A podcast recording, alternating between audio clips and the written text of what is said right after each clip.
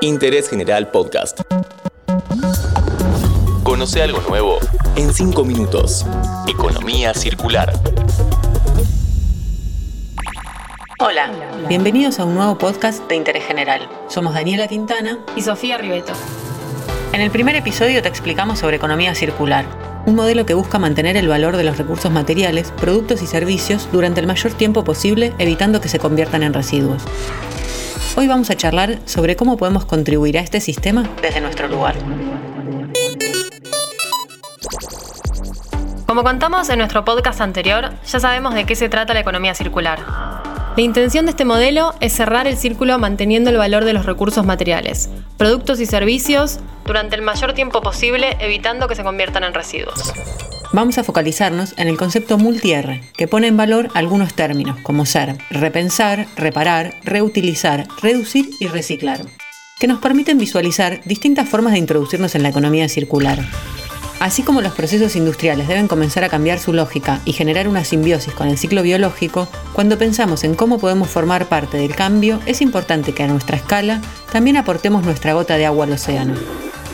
En este podcast no pretendemos hacer un compilado de bricoideas, sino más bien repensar colectivamente, cuestionando qué costumbres están a nuestro alcance para poder ser cambiadas. Por ejemplo, cuando realmente necesitamos comprar algo nuevo, previo a hacerlo deberíamos chequear cuáles son los servicios postventa, que ante algún inconveniente nos permitan reparar en vez de usar y tirar.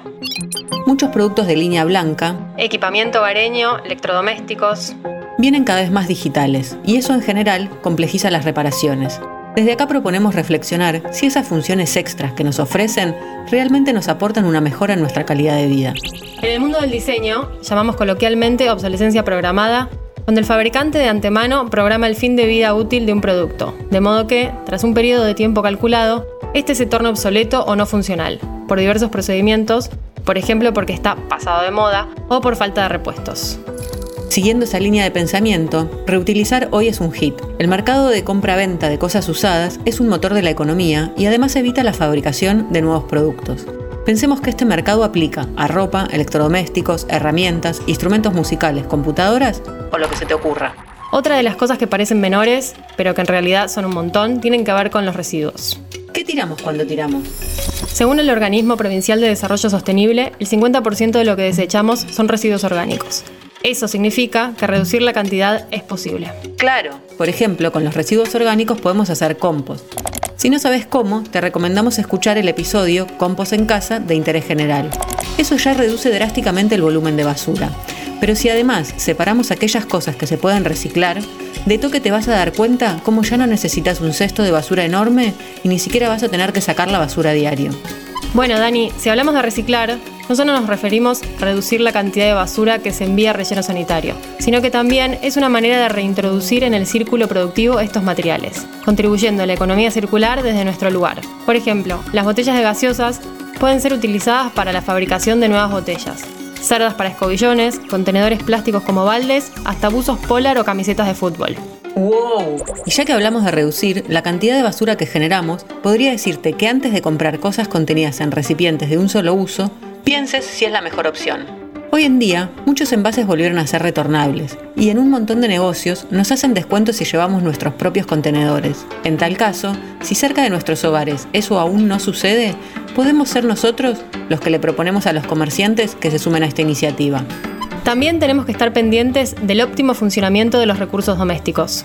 Una canilla que gotea 20 gotas por minuto desperdicia 7 litros de agua por día. Ah, Sofi, el otro día leí el manual del auto y dice que si vas a estar con el coche parado más de 40 segundos, es preferible apagar el motor y volver a prenderlo. De esta manera se consume menos combustible y por ende se generan menos emisiones contaminantes. Por último, podemos tomar conciencia al momento de comprar alimentos. Es importante elegir productos de temporada, cultivados localmente y adquirirlos en negocios de proximidad. Esto, entre otras cosas, además de garantizarnos la frescura, permite reducir el consumo de combustible que se utiliza en la logística y acopio, que es un factor diferencial. Ya teniendo un poco más en claro cómo contribuir a la economía circular desde nuestro lugar, nos despedimos hasta el próximo episodio, en donde vamos a hablar de la evolución de la economía circular, destacando los hitos más importantes desde el origen hasta lo que se denomina economía azul. Seguí a Interés General en Spotify y escucha nuestros podcasts nuevos todos los días.